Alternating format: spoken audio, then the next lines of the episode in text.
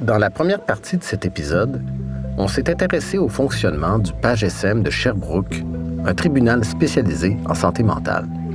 Dans cette deuxième partie, je vais continuer d'explorer le fonctionnement du PAGSM en commençant avec un aspect important, la disponibilité des ressources du côté du système de santé. Parce que on peut bien avoir le plus beau plan d'action au monde au PAGSM et toute l'équipe du PAGSM mobilisée pour l'atteinte des objectifs, si les services ne sont pas là du côté de la santé, qu'est-ce qu'on fait? J'ai posé la question à Étienne, le travailleur social affecté au PAGSM. C'est ça qui devient l'enjeu de dire qu'on dépend beaucoup des ressources disponibles en première ligne ou en deuxième ligne euh, dans les hôpitaux, dans les services psychiatriques ou dans les CLSC. Parce que si j'ai pas à mettre de services en place, ben là, je suis limité. Ça veut dire que ça se peut que la, personne, on voit clairement que l'infraction est en lien direct avec son état de santé mentale. Ouais. Mais là, on va dire, il n'y a pas de soins disponibles, donc tu restes au tribunal régulier. De ce que j'ai compris, si j'ai pas de service à mettre en place, malheureusement, je peux pas la mettre au page SM. Parce que c'est sûr que moi, il faut que je fasse du réseautage de services. Comprenez-vous? Lui, il met en place un plan d'action, mais si le système de santé n'a pas de place pour aider l'accusé, mais l'accusé n'est pas admis au page SM. Son dossier continue au tribunal régulier pour qu'il se fasse juger comme tous les autres accusés. J'ai justement été témoin de cette limite lors de mon passage à l'audience du page SM. Ce jour-là, on traitait le cas d'un homme d'une cinquantaine d'années qui vit avec un trouble du spectre de l'autisme et une déficience intellectuelle. Cette audience aurait pris quelques secondes au tribunal régulier. Là, elle a duré près de 40 minutes, pendant lesquelles on a jonglé avec l'idée de garder ce monsieur-là au page SM ou non. En voici quelques extraits. Au centre, vous entendez la juge des gens. À droite, vous entendez Étienne et Maître Crépeau de la Couronne.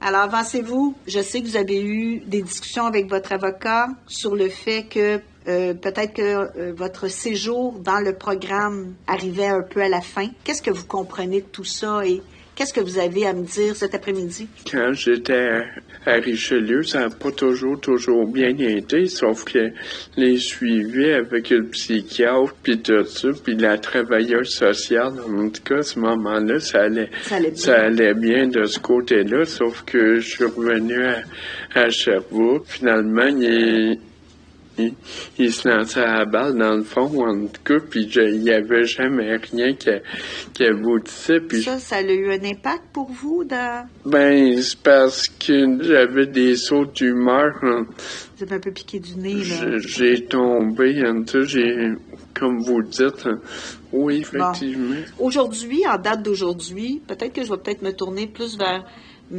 Langlois-Tremblay. On en est où dans le cas de M. Toussaint? Alors, c'est très bonne question parce que c'est une situation très, très complexe. Et j'ai toujours pas. Puis là, je me mets les services au niveau de TSA. TSA. Puis ça, c'est ma lacune. C'est ma problématique que je, n'ai pas les outils appropriés euh, à cause du manque au niveau de la TSA. Puis je me fais toujours répéter, ça s'en vient. Quand on réfère au TSA, on parle du trouble du spectre de l'autisme. Le système de santé trace une ligne bien nette d'un côté les services en santé mentale, de l'autre les services en déficience intellectuelle et autisme, la DITSA. C'est pas les mêmes départements. Étienne, lui, travaille beaucoup plus du côté santé mentale. Mais comme monsieur dit, depuis trois mois, ça J'entends qu'il y en a besoin, et puis il, les a pas. Et si vous restez dans le page et qu'on n'est pas en mesure de vous offrir ces services-là, je comprends pourquoi on remet en question le fait de vous faire venir ici régulièrement pour un dossier, alors que finalement, c'est peut-être pas le bon programme. C'est certain que la, chambre régulière n'est pas non plus la solution, mais il n'y a pas de lumière là, au bout du tunnel pour cette problématique-là. Il y a des choses que M. Tremblay dans peut-être euh, hésite à dire, mais je sais que depuis plusieurs mois, il frappe aux portes et il se fait une porte dit vers l'autre porte, l'autre porte dit vers l'autre porte et il n'y a rien qui s'ouvre. On parle de portes tournantes, puis là, on est dans, on est dans les portes tournantes à l'intérieur du, système même. du système même. Mais j'ai de la misère à me satisfaire de la réponse que on n'aura pas de service. Il me semble que ça n'a pas d'allure, et ça, je pèse mes mots, mais de voir qu'on n'a pas la possibilité d'avoir ces services-là. Parce que monsieur n'est pas tout seul. On entend parler beaucoup là, des problèmes dans, du spectre de l'autisme. Le cours exige d'avoir des réponses parce que je demeure un tribunal. C'est juste qu'on est en une attente indéterminée. C'est, oui. Ben, votre non-verbal, c'était le même que j'avais aussi au téléphone. On me dit oui, mais le réseau est comme ça.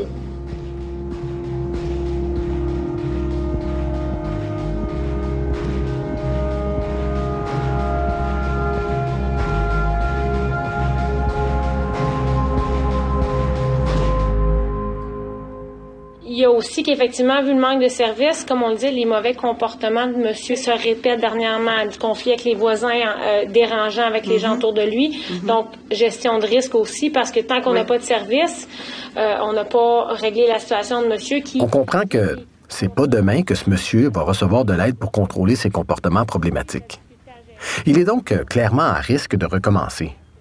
La juge fait alors une évaluation du risque qu'il représente pour la sécurité du public les accusations qui étaient portées contre vous, là, on va pas se mettre la tête dans le sable, C'était des accusations d'avoir harcelé de façon répétée le poste de police. Parce que vous appeliez, là, à répétition. Après ça, en septembre 2020, ben, vous aviez tenté de prendre une arme qui est en possession d'un policier. Bon, au mois d'octobre, il y a eu des voies de fait contre des policiers. Là, il faut comprendre que la juge est inquiète. En fait, parce que le système de santé est incapable depuis près de deux ans de fournir des services à ce monsieur, sa condition se détériore et il représente maintenant un risque pour la collectivité.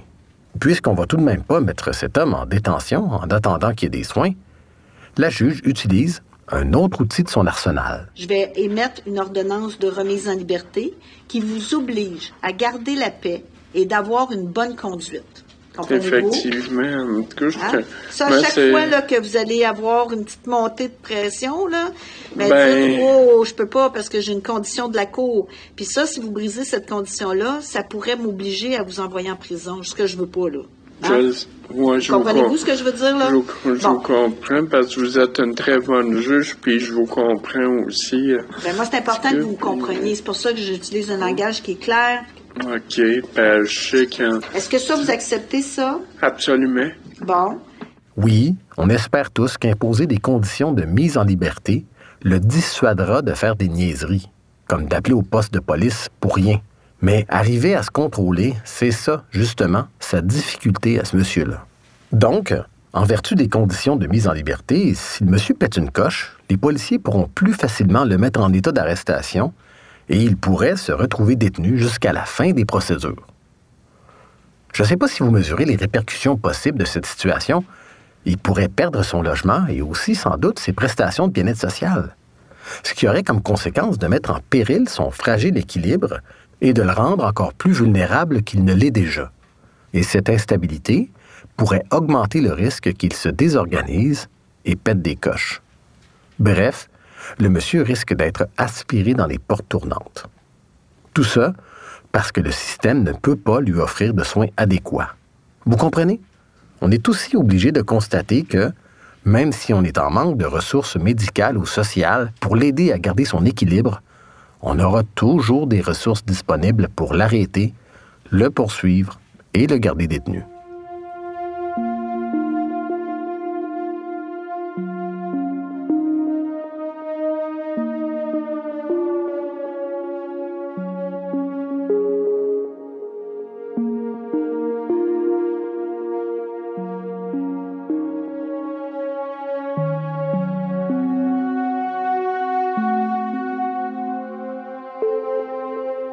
Dans ces cas-là, une des solutions faciles à appliquer, c'est de médicamenter des personnes comme lui pour éviter qu'elles ne soient dérangeantes. Il y a mon médecin aussi, hein, il m'a prescrit des activants en PARN, hein, justement pour... Puis quand je prends un activant, c'est... Ah. Dodo. que c'est vraiment efficace. Hein. Ça va. Alors, M. Toussaint, ça termine pour vous, 22 septembre, 14 heures. Merci beaucoup, Madame la juge. Vous serez peut-être intéressé de savoir qu'une semaine après l'audience, le monsieur en question a demandé à son avocat de sortir du PAGSM et de transférer son dossier au tribunal régulier. Tant qu'à ne pas recevoir d'aide du système, j'imagine qu'il a voulu régler son dossier. Ça me donne l'occasion de souligner que certains accusés choisissent plutôt de régler leur dossier à la cour régulière, même s'ils auraient été admissibles au PAGSM. La cour régulière, c'est moins long et c'est moins de tracas. Parce que, il faut comprendre qu'au PAGSM, l'accusé s'engage dans une démarche personnelle et doit revenir à la cour presque chaque mois pendant une période allant de six mois à deux ans des fois. La démarche au PAGSM est prenante. Notre monsieur a donc plaidé coupable et a reçu une sentence. On l'a condamné à faire 150 heures de travaux communautaires et il sera sous probation pendant les 18 prochains mois. Quelques mois après l'audience, avant de terminer le montage de la série, j'ai fait entendre mon épisode à Étienne pour qu'il me donne ses commentaires. Oui, allô? Après en avoir parlé à ses patrons, cependant, il a cru nécessaire de m'appeler pour apporter quelques précisions relatives au cas de ce monsieur-là. Monsieur Philippe Miquel. Allô, c'est Étienne, intervenant au PAGSM à Sherbrooke. Ça va bien? Ça va très bien, toi? Yes. Il me précise d'abord que l'organisation des soins pour ce monsieur se passe dans un contexte où ce dernier habitait originellement à Sherbrooke, qu'il a déménagé à Saint-Jean-sur-Richelieu et qu'il est ensuite revenu à Sherbrooke, et qu'à chaque déménagement, il a fallu réorganiser les soins. Il me relate ensuite une situation assez différente de celle entendue devant le tribunal c'est que le client avait non seulement des services en santé mentale avec l'équipe du suivi d'intensité variable qui allait visiter à domicile, évaluer ses besoins, mais en plus, la mise en place des services allait être faite par la voix de, sa partenaire finalement. Elle, elle recevait des services en déficience intellectuelle et troubles du spectre de l'autisme parce que la vision qui avait été proposée, c'était un travail avec une approche plus systémique, plus familiale. Mais quand il était à la cour, là, il me semble que ce qu'on entend, c'est que tu dis que tu frappes à des portes depuis des mois puis que tu n'as pas de réponse. Là. Oui, je, me rappelais de ça. C'est justement, l'information n'était pas tout à fait exacte. C'est juste que moi, il fallait rapidement que je me prépare à la cour avec d'autres dossiers. Je hum, hum, J'ai pas pu avoir l'information à jour, mais ça a été auprès de sa partenaire que les services étaient là. Et cohabitant ensemble, L'intervenant, l'intervenante arrive au domicile, à l'appartement, évalue les besoins des deux en même temps.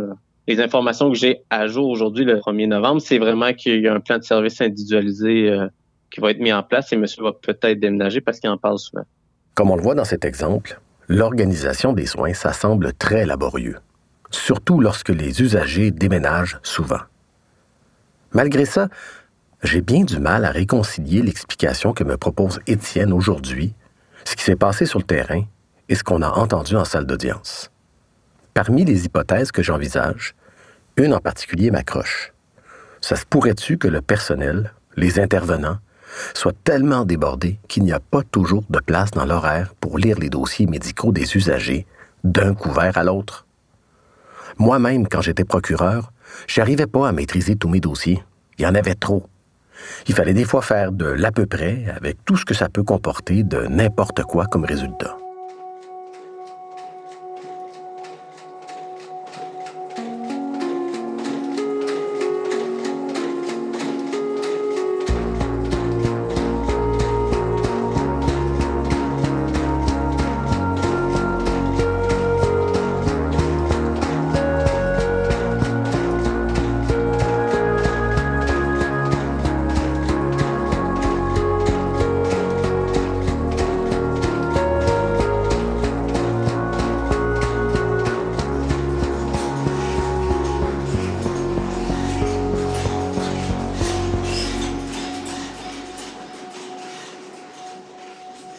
Je ne sais pas si vous avez remarqué aussi, mais il m'a semblé que lors de l'audience, par le biais de l'intervenant pivot, la juge essayait de mettre un peu de pression sur le système de santé pour que ce dernier débloque des services pour ce monsieur qui risquait de devenir ce qu'on appelle dans le jargon un dérangereux.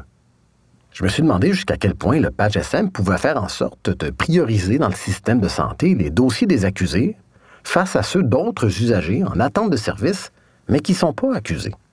En fait, est-ce que le PAGSM peut devenir une sorte de voie prioritaire pour obtenir des soins? Euh, c'est sûr. On n'a pas accéléré. On n'a pas accéléré le processus de mise en charge comparativement à la population générale. Non. Ça l'a jamais accéléré.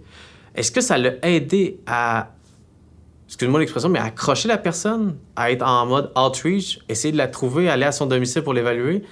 Tant mieux si ça l'a aidé, mais ça l'a pas accéléré le processus de prise en charge. Il n'y a pas une personne qui, était 60e sur la liste d'attente, puis qui là est tombée deuxième parce qu'elle est au PAGSM. Ça, jamais. Puis éthiquement, on comprend. Mais qu'est-ce qui se passe? La personne est 60e, ça a des attentes. Puis là, on attend. puis là, comme, je comme un vol est accusé. Oui. Là, tu appelles, ils vont dire, ben, 60e, il faut qu'elle attende, c'est ça? Oui. Oui. OK. Souvent, c'est vrai. Ça peut arriver.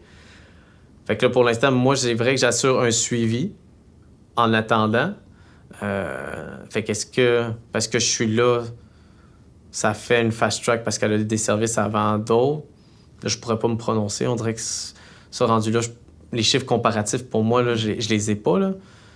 Euh, mais ça non. Ça met un peu d'huile peut-être dans, le système. Là. Ouais, moi, je le vois plus de même. Il y a quelqu'un qui s'occupe de leur dossier quelque part. Qui fait un suivi. La personne, elle me dit qu'elle en demande de l'aide. Là, moi, ce qui est fun dans ma situation, c'est que je peux voir ça a été quoi ces demandes d'aide? Ça a-tu mhm. toujours été adéquat? S'est-tu présenté à ces rendez-vous? Pourquoi ça n'a pas été mis en place? C'est tout ça que ça permet de faciliter le tout. Fait, comme tu l'as bien dit, l'expression de mettre de l'huile dans, mhm. dans l'engrenage, oui. Maintenant, puisque la plupart des participants du PAGSM sont déjà connus du système de santé, pourquoi, lorsque les policiers les arrêtent, ils ne les amènent pas directement à Étienne pour qu'il mette sur pied un plan d'action? En fait, ça donne quoi de rajouter le tribunal dans l'équation? Quand le système de justice est interpellé, il y a souvent un rôle de pression, je dirais, j'utiliserais ce mot-là, une pression supplémentaire qui oblige le volontariat. Alors, c'est contradictoire dans les termes, mais ça, la personne voit son intérêt euh, à être volontaire.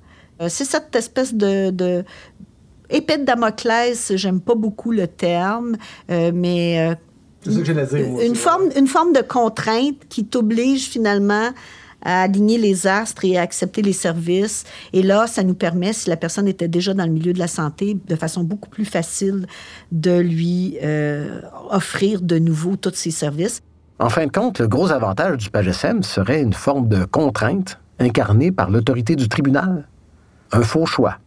Forcer la main de l'accusé, tordre le bras du système de santé pour éviter la récidive. Ça se peut pas que ce soit juste ça. Je cherche comme un maniaque dans mes enregistrements pour trouver quelque chose de plus positif que la contrainte. J'ai finalement trouvé cet extrait de la juge des gens. Au page, l'accusé, il arrive dans une salle de cours où un juge a le temps de l'entendre, de lui parler. Il est considéré comme un humain et ça fait toute la différence. Voilà. Prendre soin des gens, s'en préoccuper. Imaginez, pour une personne qui a été traitée en bon à rien toute sa vie, dont personne ne se préoccupe, tout à coup, un juge lui parle. Mieux, il l'écoute. Et toute une équipe se mobilise pour essayer de l'aider. Tous les intervenants du PAGSM m'ont dit que ça, c'était un gros facteur de motivation pour les participants. Je me demande même si des fois, commettre une infraction, c'est pas quelque part un moyen d'appeler à l'aide.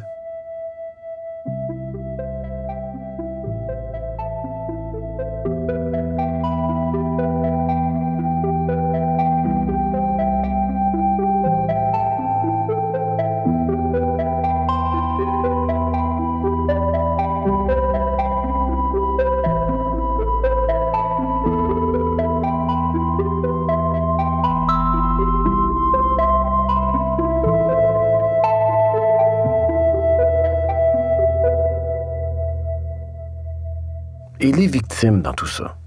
Bien sûr, c'est le boulot de la couronne de les garder informés du cheminement du dossier, mais Qu'est-ce qu'elles en pensent? Il y a des gens qui vont être euh, rassurés que cette personne ait cherché de l'aide. Il y a des gens qui vont réagir aussi, comme vous le disiez, en disant euh, ça n'a pas de sens, euh, on banalise. Alors, c'est là qu'on fait le travail de leur expliquer qu'en dirigeant cet accusé-là au programme, on banalise pas les gestes, mais on vise vraiment une réhabilitation. On vise à ce que la personne ait les outils pour ne pas récidiver. Et vous, si vous étiez victime, ce qui se fait au page SM, est-ce que ça ferait votre affaire? Maintenant, à part les cas où l'accusé échoue, comment ça se finit un dossier au PAGSM? L'objectif ultime à la fin du dossier, euh, au terme de ça, ça pourrait aller de l'arrêt des procédures jusqu'à toute sentence qui est, non privative de liberté. Donc, c'est-à-dire qu'on évite la détention à ces personnes-là qui ont réussi le programme. Lors de mon passage au PAGSM, un des participants terminait justement avec succès son parcours. Retournons en salle d'audience pour écouter ça. Ça va? Il nous reste deux dossiers, donc ça nous amène à M. Veilleux. Comment allez-vous? Bien, vous? Oui, vous pouvez me demander vous. Ça, va bien, ça va bien. Je me souviens, entre autres, euh, que à la dernière date, vous aviez peut-être enfreint une certaine règle sur le terrain du CRDE. On s'est demandé si on vous gardait dans le programme ou oui, pas. Oui, oui, Et là, on avait passé une entente. Oui, oui, j'ai respecté l'entente. Vous avez tellement bien respecté l'entente que moi, on m'annonce qu'il y a des bonnes nouvelles aujourd'hui. Donc, M. Tremblay-Langlois, je vous écoute. Oui, Madame la juge, puis je, me, vais me permettre de, de, tutoyer parce qu'on se connaît d'avant le, le parle. Mathieu, je t'ai côtoyé, je t'ai suivi quand les incidents sont arrivés versus la situation d'aujourd'hui. Euh, pour moi, il y, a une, progression énorme. J'espère que tu es fier de toi et que tu vas te rappeler du travail que tu as fait parce que tu, tu, mérites amplement les félicitations qu'on te fait aujourd'hui. Merci. Est-ce que toi, tu le vois, la différence? Oui, oui, oui, oui, oui, je le vois.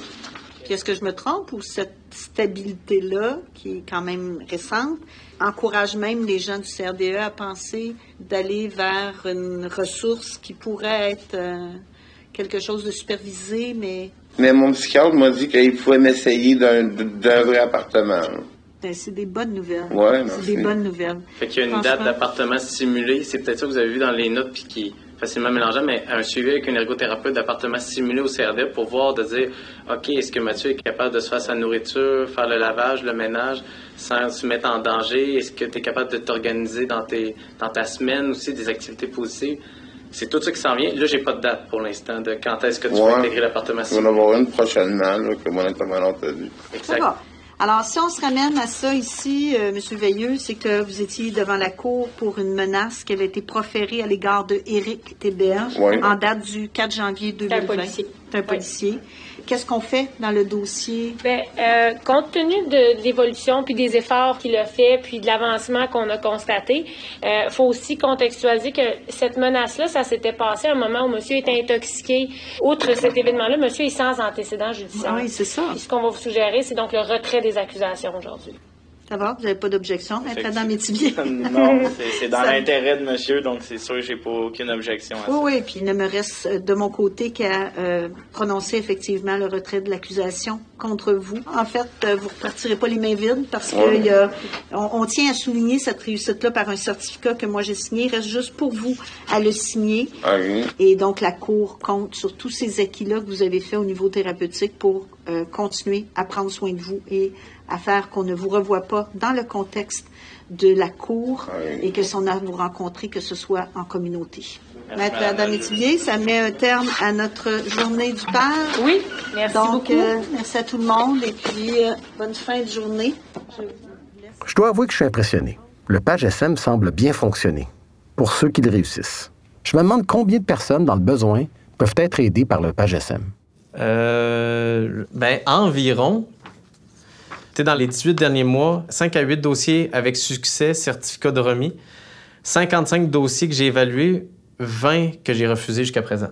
Si je me fie aux chiffres de Étienne, le PAGSM accueillerait en moyenne annuellement près de 25 dossiers, deux par mois. Parmi ceux-là, environ 5 accusés réussiraient le programme. Un tous les deux mois, quoi.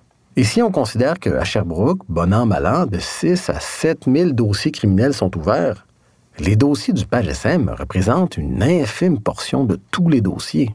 Une goutte d'eau dans l'océan. J'ai entendu certaines conférences où on parlait de presque la moitié des gens qu'on retrouvait dans les prisons avaient des problèmes de santé mentale. Donc, clairement, le PAGE répond à certains besoins, mais il y a encore une clientèle qui euh, se retrouve en prison et qui peut-être aurait pu obtenir des services avant pour éviter euh, de, se retrouver là. Je sais qu'au niveau du page, on se dit toujours que euh, c'est un besoin présentement, mais est-ce que les pages devraient toujours exister? Et euh, ultimement, dans ma vision idéaliste de la justice, on n'aurait pas besoin d'un page parce que le système de justice serait capable d'absorber ou d'individualiser tous ces cas à l'intérieur même du système traditionnel. Je n'engage pas la Cour quand je dis ça, euh, mais je pense que l'exemple du page pourrait certainement être élargi et sans dire qu'elle peut s'appliquer à toutes les sortes de causes, il y a beaucoup, beaucoup de dossiers qui pourraient profiter d'avoir une approche comme celle du page. Je suis tellement d'accord avec elle. Sauf que S'il fallait que tous ceux qui en ont besoin soient traités comme au page SM, juste pour Sherbrooke, ça ferait un gros paquet de monde. On parle de milliers de dossiers, là, peut-être. Combien de juges gens, de Étienne et de Maître Crépeau ça prendrait pour traiter un aussi grand nombre de dossiers? Et est-ce que notre système de justice et celui de la santé, tous deux déjà débordés, supporteraient une telle demande? Pas sûr. Mais pour moi, on s'approcherait enfin d'une solution efficace. Au début de l'épisode, je me demandais si j'aurais aimé ça travailler au Page SM quand j'étais avocat. Collaborer, aider les gens, un fonctionnement plus informel, ça me ressemble pas mal plus. Maintenant que je connais mieux la bête, je pense que ça aurait mérité que je m'y attarde. Si je ramène ça aux portes tournantes, le PAGSM me semble être quand même une bonne façon d'éviter que des personnes à risque sombrent dans les portes tournantes. Sauf que le PAGSM a une capacité d'accueil très réduite et des milliers de personnes sont à risque. Pour ce qui est des personnes qui sont profondément installées dans la criminalité, ben ceux-là sont généralement détenus, puis ça, ça semble être un gros obstacle aux soins. Donc, ils ne sont pas admissibles au PAGSM.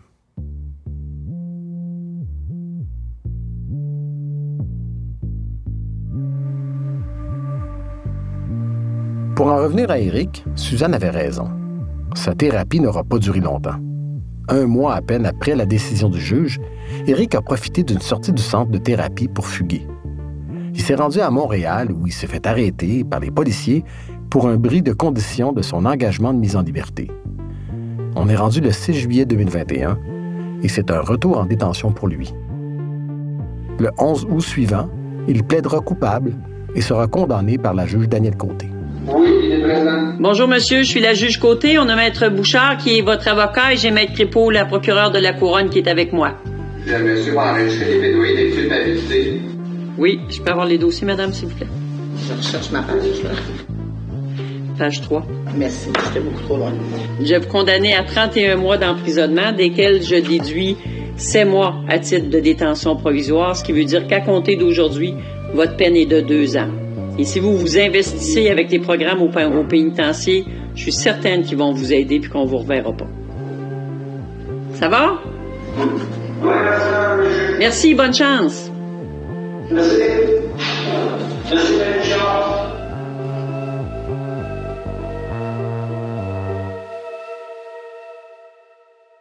Éric reprend donc le chemin de la détention, au pénitencier cette fois-ci. Bref, sa situation ne s'améliore pas. Au contraire. J'espère au moins qu'il recevra de meilleurs soins là-bas qu'en prison. Je suis quand même découragé pour lui.